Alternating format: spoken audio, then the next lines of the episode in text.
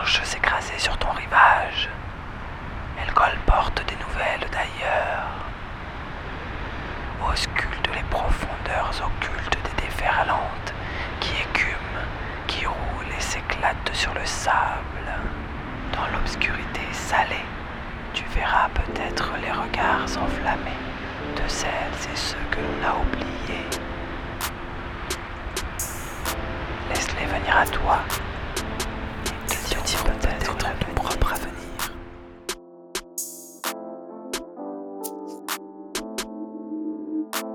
Bonjour et bienvenue. Vous écoutez L'actu des oubliés.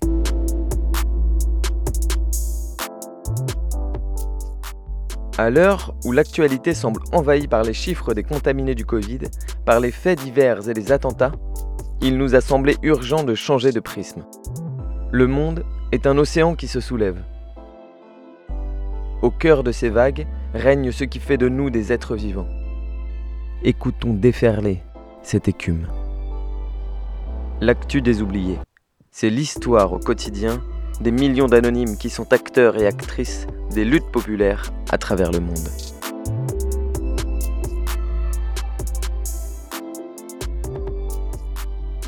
Alors qu'en France, le gouvernement a soulevé l'indignation en voulant soumettre les recherches universitaires à une forme de surveillance et de contrôle, focus cette semaine sur les luttes qui surgissent ailleurs pour la libre pensée au sein des facs et contre la censure. Nous avions évoqué dans l'épisode précédent le mouvement étudiant en Grèce.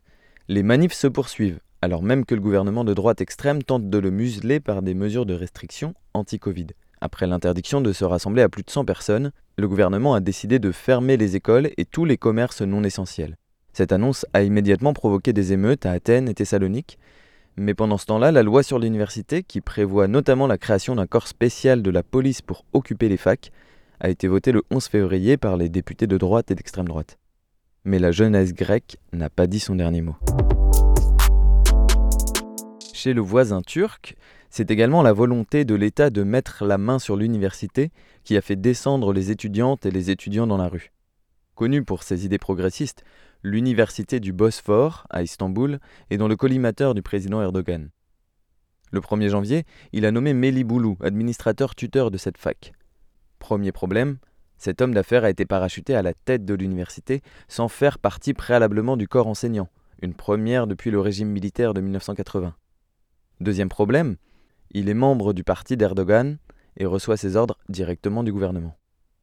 Dès le 4 janvier, des milliers de personnes se réunissent à l'extérieur de la fac pour manifester leur désaccord. La police gaz, charge, flashball, tout en fermant les portails de la fac avec des menottes pour empêcher les gens de s'y réfugier.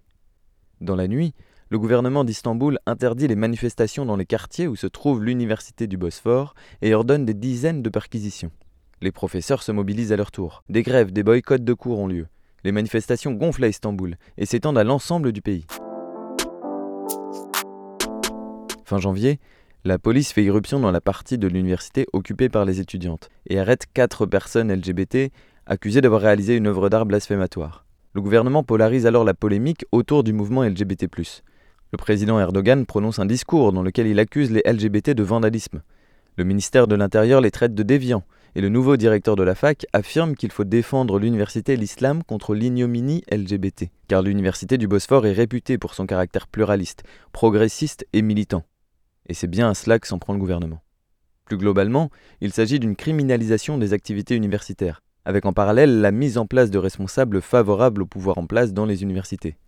Avoir la main mise sur les universités est depuis longtemps un fantasme des dirigeants turcs. Et l'université du Bosphore est justement celle qui s'est élevée contre ce contrôle en 1992. En 2016, une réforme totale de l'enseignement était déjà adoptée. La loi visait ni plus ni moins à éliminer celles et ceux jugés comme indésirables dans les lieux d'enseignement. Et depuis, les procédures disciplinaires et les mandats d'arrêt contre des universitaires se sont multipliés. L'attaque contre les militants LGBT n'a fait qu'amplifier la colère. Depuis début février, c'est désormais toute une partie de la jeunesse qui est dans la rue. Chaque soir, des milliers de personnes font résonner les casseroles depuis leurs fenêtres. Il ne s'agit plus seulement d'affirmer leur attachement à l'autonomie des universités ou de s'opposer à l'homophobie d'État, mais de refuser le grignotage des libertés dans toutes les sphères de la société et de combattre la politique d'Erdogan sur tous les points, y compris sur la question kurde. La répression intense traduit la fébrilité du gouvernement. Il craint un nouveau Gezi, cette lutte qui avait soulevé la jeunesse en 2013. Erdogan qualifie les étudiants de terroristes et emploie tous les moyens pour faire taire la contestation. 620 personnes ont déjà été arrêtées. Mais le mouvement a trouvé son mot d'ordre. Nous ne baisserons pas les yeux.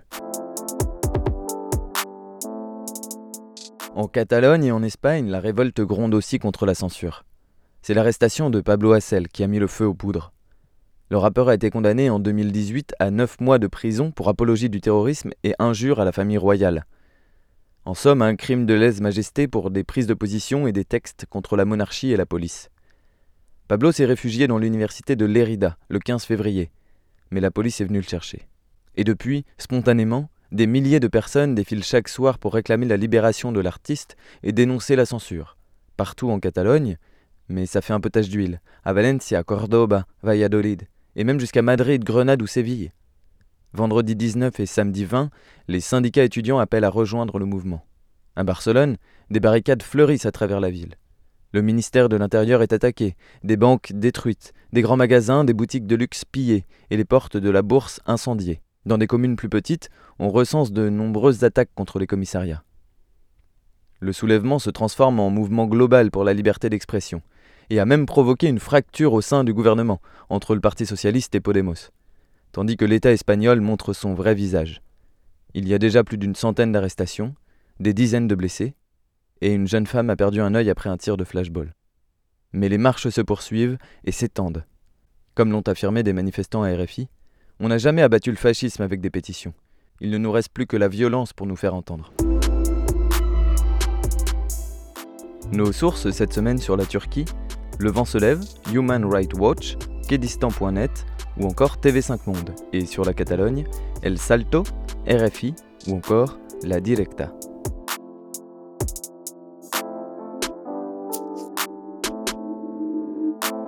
Et maintenant, l'actu des oubliés met le cap sur la Birmanie, où la contestation pour dénoncer le coup d'État militaire entre lundi dans sa quatrième semaine.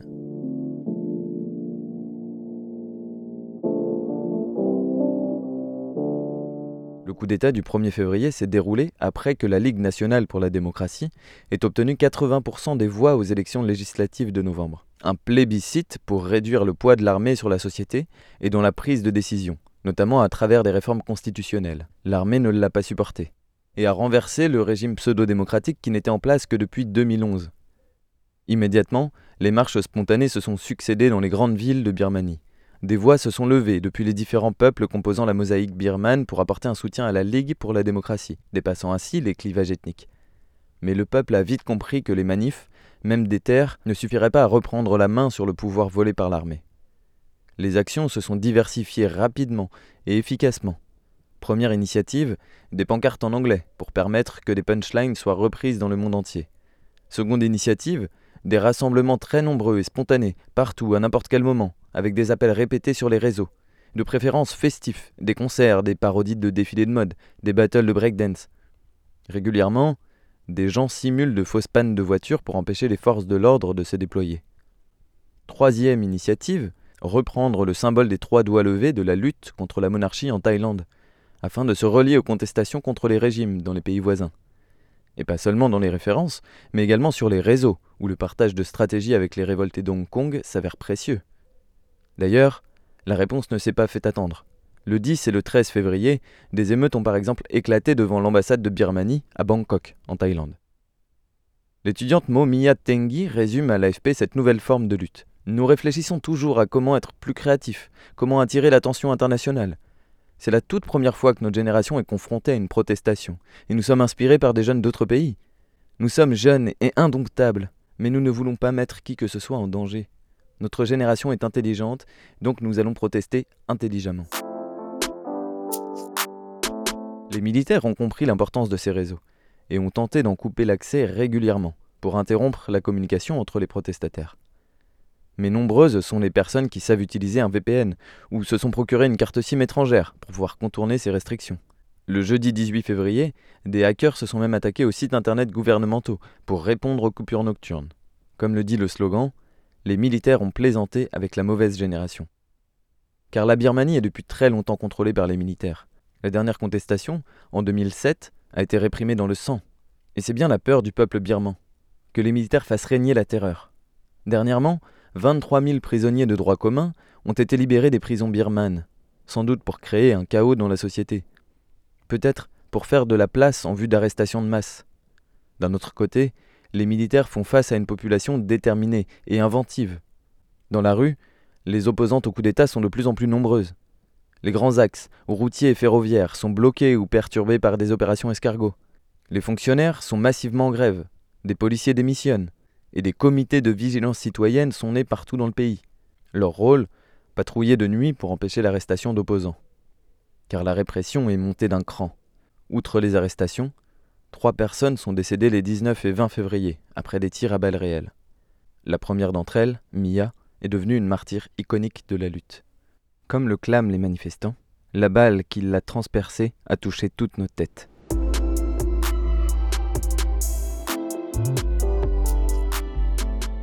Sur la Birmanie, de nombreux dossiers et podcasts sont disponibles en français sur le HuffPost, RFI et France Culture.